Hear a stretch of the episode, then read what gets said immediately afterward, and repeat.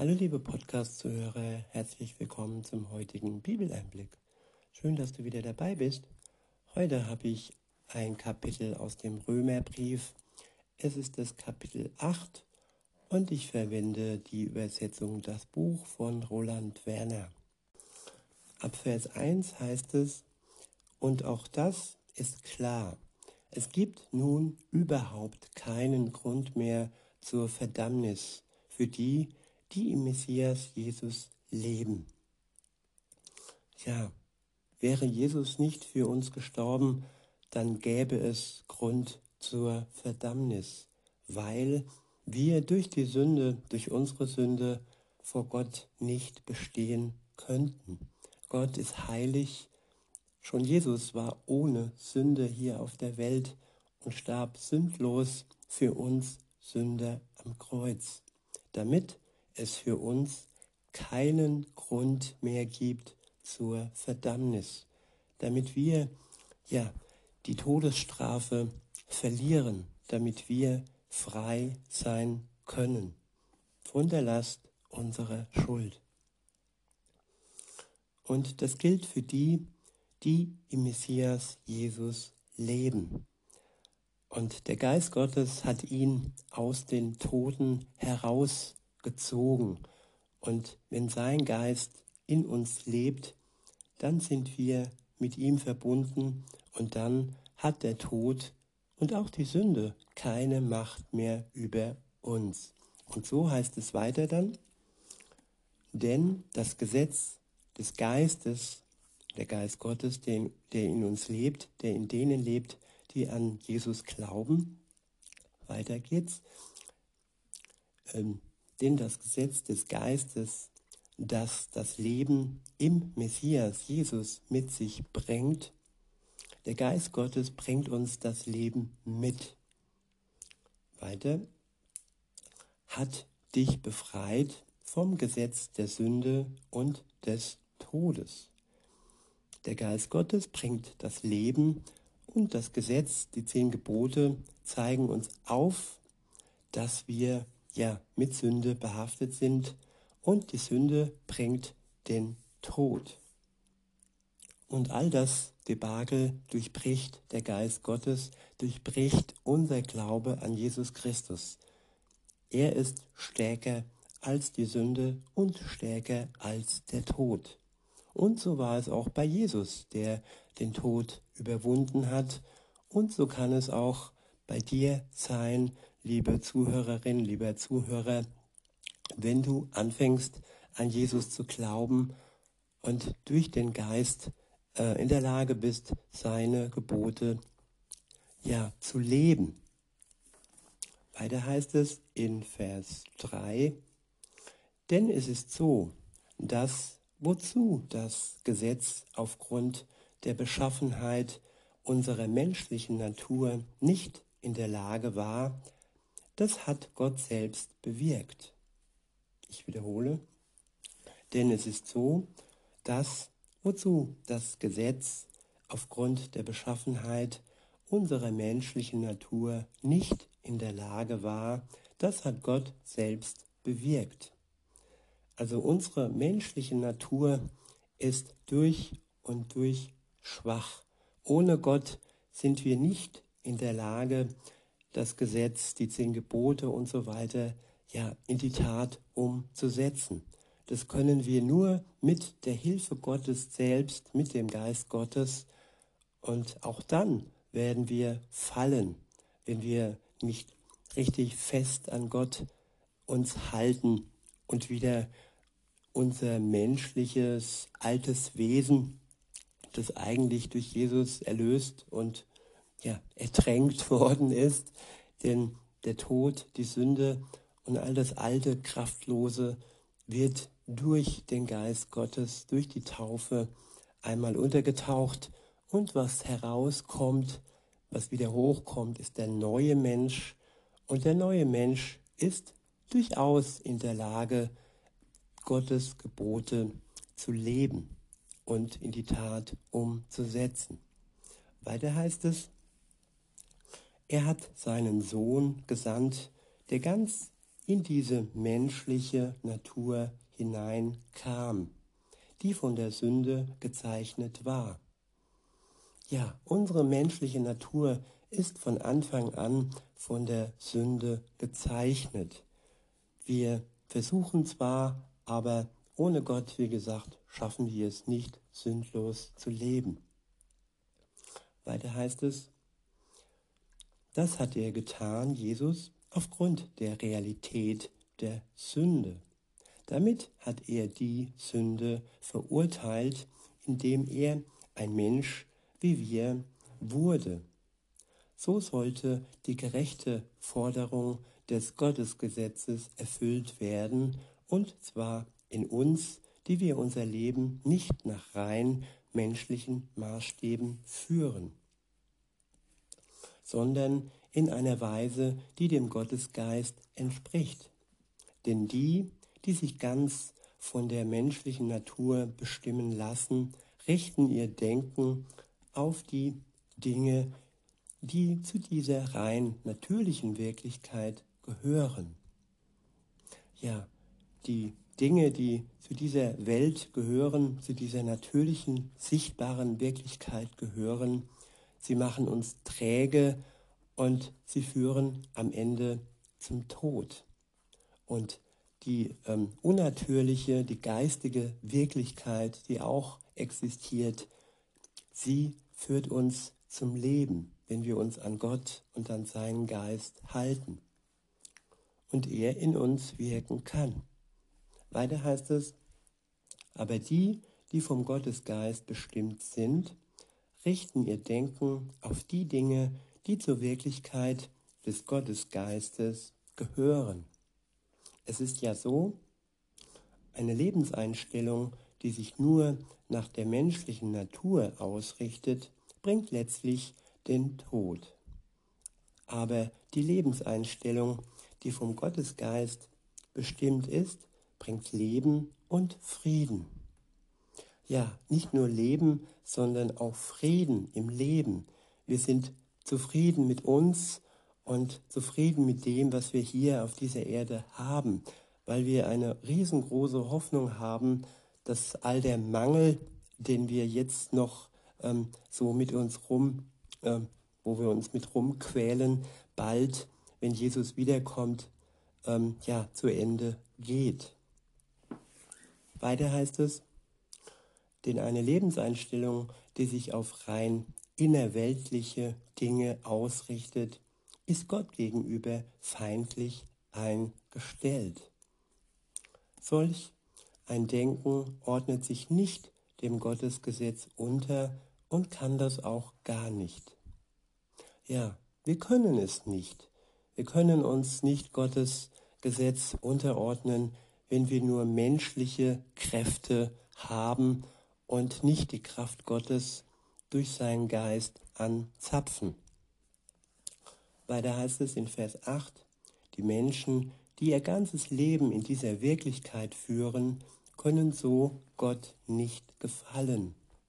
Aber ihr lebt ja nicht in dieser selbstbezogenen Weise, wenn es denn so ist, dass der Geist Gottes in euch wohnt. Wenn aber ein Mensch den Geist des Messias nicht in sich hat, dann gehört er ja überhaupt nicht zum Messias.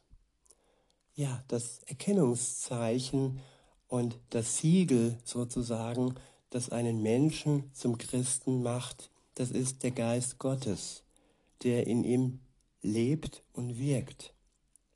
Wenn du wirklich spürst, dass er dein Leben bestimmt, dann hast du Gewissheit, liebe Zuhörerin, lieber Zuhörer, dass du ein Kind Gottes bist. In Vers 10 heißt es, wenn aber der Messias in euch lebt, dann ist zwar euer Körper dem Tod verfallen durch die Auswirkung der Sünde, aber euer innerstes Ich, der Geist, ist nichts als Leben durch die Gerechtigkeit. Unser innerstes Ich, der Geist, ist nichts als Leben durch die Gerechtigkeit. Wow.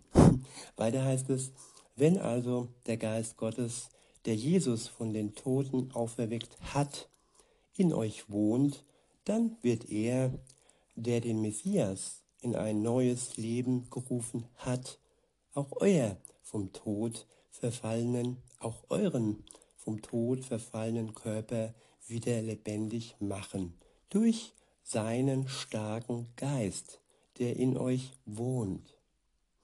Ja, wenn der Geist Gottes in uns wohnt, in unserem Körper, der verfällt, der altert und der irgendwann ja sein Wirken einstellt, dann sind wir durch den Geist Gottes, der uns wohnt, ja fähig, nach diesem körperlichen Tod weiter zu leben. Wir bekommen dann von Gott einen neuen Körper, Marke Himmel, nicht Nike oder Adidas, nein, es ist der kostbarste ja, Körper und die kostbarste Kleidung, die man sich vorstellen kann. Weiter heißt es in Vers 12, Schwestern und Brüder, das bedeutet dann auch, dass wir keine Verpflichtung mehr haben gegenüber dem ausschließlich auf das eigene Ich bezogene Leben, sodass wir unser Leben noch nach solchen Maßstäben gestalten müssten. Ja, diese, dieses Lebensmotto, das man haben kann, schau auf dich und schau nicht auf andere, diese Verpflichtung, sein eigenes Ich, sein eigenes Ego immer wieder zu füttern, immer wieder aufzupusten und anderen damit so weh zu tun, weil ja, sie dann ja nicht mit einbezogen sind, wenn wir unser Ego pflegen. Diese Verpflichtung endet, sobald wir eine Beziehung mit Jesus Christus und seinem Geist eingehen. Weiter heißt es, denn wenn ihr nach diesen rein menschlichen Wertmaßstäben lebt, dann werdet ihr sicher dem Tod verfallen. Wenn ihr aber durch den Gottesgeist die Handlungen, die sich rein auf diese materielle Welt beziehen, in den Tod gebt, dann werdet ihr leben. Unsere alten Handlungen, die sich rein auf diese Welt bezogen haben, können wir in den Tod geben. Es ist totes Verhalten, das man naja, an den Tag lebt, legt, wenn man nur auf sich fixiert ist, auf sein Ego, mit seinen Ellenbogen arbeitet und ja, sein Reichtum alleine pflegt. Und all diese Dinge, für all diese Dinge ist Jesus in den Tod gegangen und all diese Dinge können wir mit ans Kreuz nageln lassen und uns davon befreien für ein Leben, das Hingabe und Liebe mit sich bringt und nicht mehr nur auf das eigene Ich bezogen ist. Natürlich ist es wichtig, dass wir uns selbst auch lieben, liebet einander, ja, wie wir uns zuvor selbst lieben und von Gott geliebt wissen. Es ist ein Dreiklang, sich selbst gut behandeln, sich von Gott lieben lassen und am Ende aber auch den Nächsten nicht vergessen und ja, für den anderen sich hingeben und ihn zu lieben. Ob es jetzt ein Feind oder ob es ein Freund ist. Liebe ist für alle da. Die Liebe, die von Gott kommt und nicht die Liebe, die in Hollywood so dargestellt wird. Weiter heißt es, ich wiederhole nochmal, wenn ihr aber durch den Gottesgeist die Handlungen, die sich rein auf diese materielle Welt beziehen, in den Tod gebt, dann werdet ihr leben.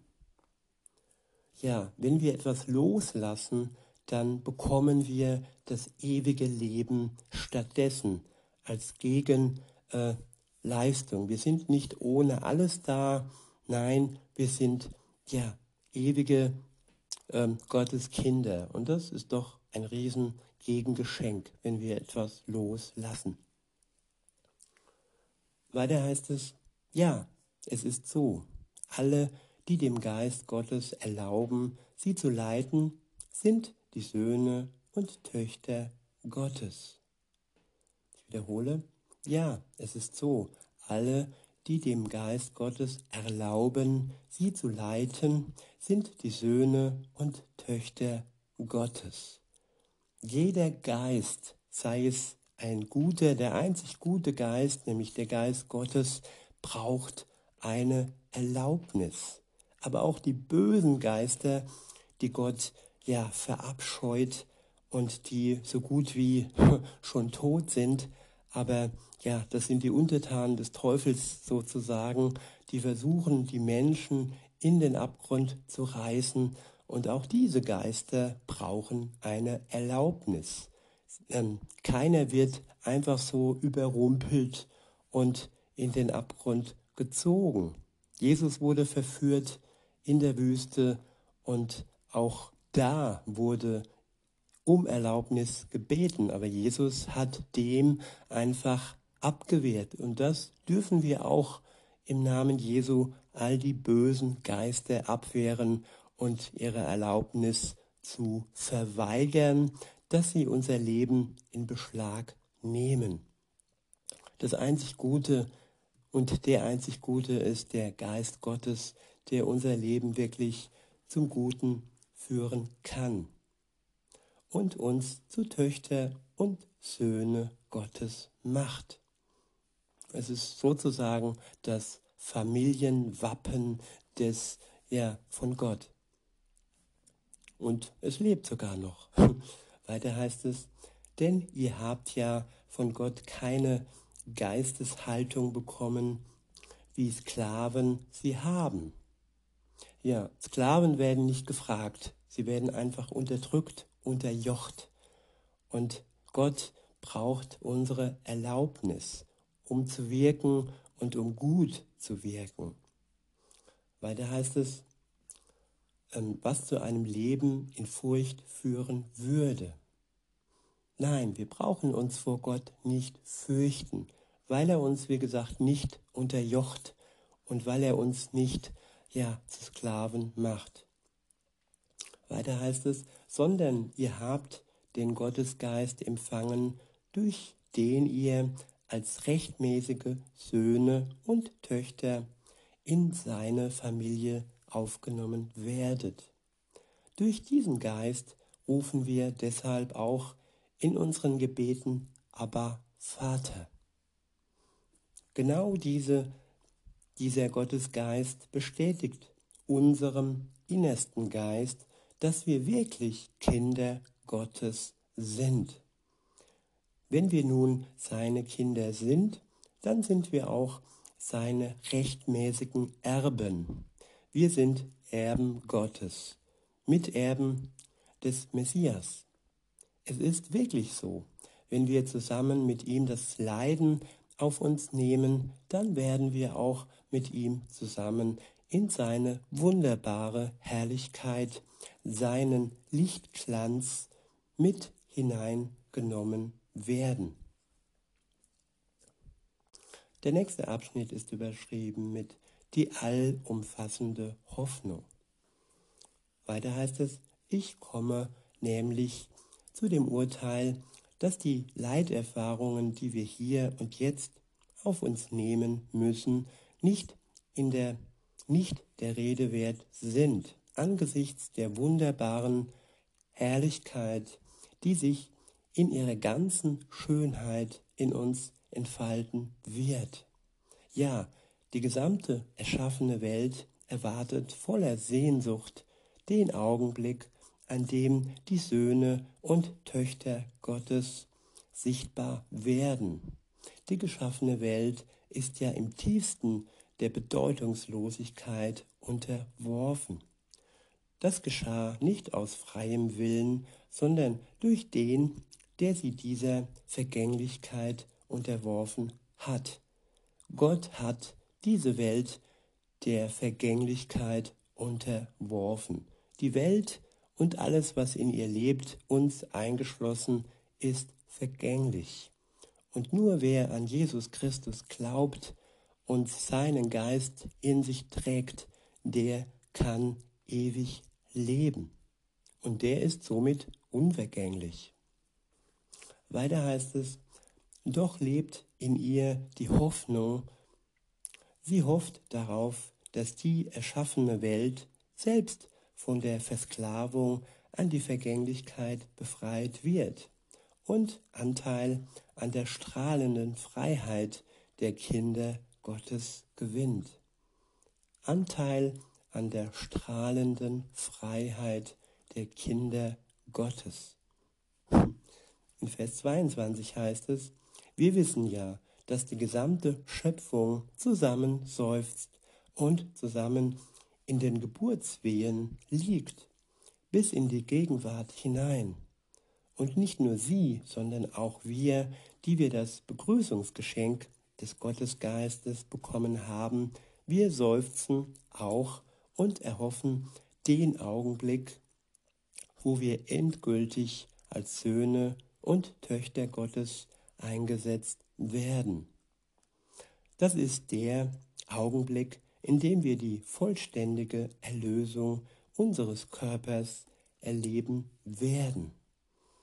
Ja, der Augenblick, an dem, an dem Jesus Christus wiederkommt, dann werden wir die vollständige Erlösung erleben. Jetzt und heute können wir schon von unseren Sünden erlöst sein, wenn wir das im Glauben annehmen. Wir können heute schon das, das ewige Leben, dem ewigen Leben gewiss sein. Aber das ist nur dann eine Teilerlösung. Erst wenn Jesus wiederkommt, werden wir komplett erlöst, auch von dem Leid, von Krankheit, von Schmerz. Die Welt wird von Krieg und von all ihrem Seufzen dann erlöst wenn Jesus wiederkommt. Weiter heißt es, denn wir sind schon gerettet, aber so, dass wir noch hoffen müssen. Eine Hoffnung, die wir schon erfüllt sehen, ist ja keine Hoffnung mehr. Wir wissen, unsere Hoffnung ist erfüllt, nur sehen wir die Auswirkung noch nicht komplett die sehen wir erst dann, wenn Jesus wiederkommt. Und bis er wiederkommt, da ist unser Glaube, der uns bis dahin hinüber trägt. Weiter heißt es, das ist doch klar. Wer etwas sieht, muss nicht mehr darauf hoffen. Wenn wir nun auf das hoffen, was wir noch nicht sehen können, dann erwarten wir es ja voller Ausdauer. Genauso hilft der Gottesgeist uns in unserer Schwachheit auf. Denn wir wissen ja überhaupt nicht, wie wir beten sollen. Doch er selbst, der Gottesgeist, kommt uns immer wieder mit seinem unaussprechbaren Seufzen zu Hilfe. Und Gott, der die Herzen durchleuchtet, der kennt das Denken des Gottesgeistes genau. Ja, und er, der Geist, setzt sich für die ein, die ganz und gar zu Gott gehören und tut das im Sinne Gottes. Wir wissen ja, dass wir, wir wissen ja, dass für die, die Gott lieben, die Gott lieb haben, alle Lebensumstände am Ende zum Guten zusammenwirken. Für die, die nach dem schon vorher gefassten Beschluss Gottes von ihm berufen sind. Denn Gott hat die Menschen, auf die er schon vorher seinen Blick geworfen hat, auch schon vorher dazu bestimmt, dass sie dem Bild seines eigenen Sohnes gleich werden sollen. Auf diese Weise wird er Jesus, wird er Jesus zum Erstgeborenen unter vielen Geschwistern. Und die, die er schon vorher dazu bestimmt hat, die hat er auch zu sich gerufen. Und die, die er gerufen hat, die hat er auch gerecht gemacht. Ja, liebe Zuhörerin, lieber Zuhörer, hörst du heute und jetzt den Ruf Jesu. Und wenn du ihn verspürst, diesen Ruf, dann würde ich mich freuen, wenn du ihm antwortest und wenn du ja, ihm sagst, ja, Herr, hier bin ich. Und wenn du spüren kannst, dass die Schuld, die auf dir lastet, etwas ist, äh, was er dir nehmen möchte, wovon er dich befreien möchte und ja, dich erlösen möchte. Und wenn du es bereust und wenn, wenn dir es leid tat, dann vergibt er dir gerne und schenkt dir sogar das ewige Leben und gibt dir den Geist, der dir hilft, in deiner Schwachheit dein Leben zu führen, bis er wieder kommt. Im letzten Vers heißt es, und die, die er gerecht gemacht hat, durch seinen Tod, durch sein Blut und durch sein Sterben am Kreuz, weiter, die hat er auch mit seinem herrlichen Lichtglanz erfüllt. Jo, es gibt noch einen Abschnitt und der ist überschrieben mit die große Gewissheit. In Vers 31 steht, was sollen wir denn jetzt dazu sagen? Wenn Gott für uns ist, wer wird dann noch gegen uns sein? Denn er hat seinem eigenen Sohn ja keine schonende Sonderbehandlung zukommen lassen, sondern hat ihn vielmehr für uns alle dahin gegeben. Wie soll er uns dann mit ihm nicht alles dazu schenken? Ja, er hat ihn dahin gegeben, damit wir durch Jesus alles dazu geschenkt bekommen, das ewige Leben dazu geschenkt bekommen, zu dem Leben, das wir hier auf dieser Welt haben, das aber der Vergänglichkeit preisgegeben ist. Und dieses letzte Geschenk des ewigen Lebens, das ja, braucht jeder. In Vers 33 steht, wer wird als Ankläger gegen die von Gott Auserwählten auftreten? Gott ist doch der, der sie für schuldlos und gerecht erklärt. Wer kann das Verdammungsurteil über sie sprechen? Der Messias, Jesus, ist für sie gestorben. Ja, noch viel mehr, er ist für sie auferweckt worden. Er, der auf dem Ehrenplatz an der rechten Seite Gottes sitzt und dort für uns die Stimme erhebt. Kein Gericht der Welt kann uns mehr verdammen, wenn wir durch Jesus Christus die Erlösung und den Freispruch ja, und das Todesurteil aufgehoben äh, wurde. Ja, wenn wir frei sind, eigentlich des Todes würdig waren, aber durch den Tod Jesu, ja, dieses Urteil aufgehoben wurde für uns. Und welch größere Gnade könnte man sich da vorstellen? Keine. Weiter heißt es in Vers 35, Wer wird uns trennen von der Liebe des Messias? Bedrängnis oder Angst, machende Enge, Verfolgung oder Hungersnot, Nacktheit oder Gefahr oder das Schwert? Ja, so steht es in Gottes Buch geschrieben. Deinetwegen werden wir den ganzen Tag lang dem Tod ausgeliefert. Ja, wir sind wie Schlachtschafe angesehen worden. Aber in all diesen Dingen sind wir mehr als überragende Sieger durch Gott, der uns seine Liebe geschenkt hat. Er hat den Tod am Kreuz besiegt und durch ihn können wir diesen Sieg mit erringen, nicht durch unsere eigene ja, ähm, Leistung, die wir erbracht haben oder jemals bringen werden. Nein, wir sind nur gerecht durch Jesus Christus, weil er für uns starb.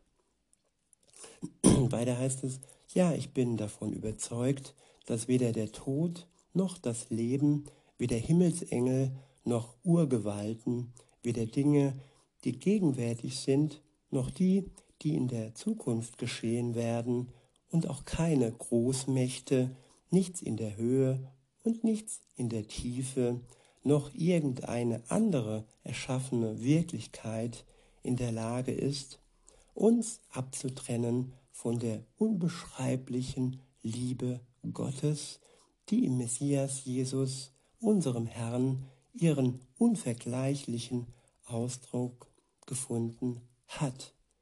Nichts kann uns trennen von der Liebe Gottes, wenn wir sie für unser Leben annehmen. In diesem Sinne wünsche ich euch noch einen schönen Tag und sage bis denne.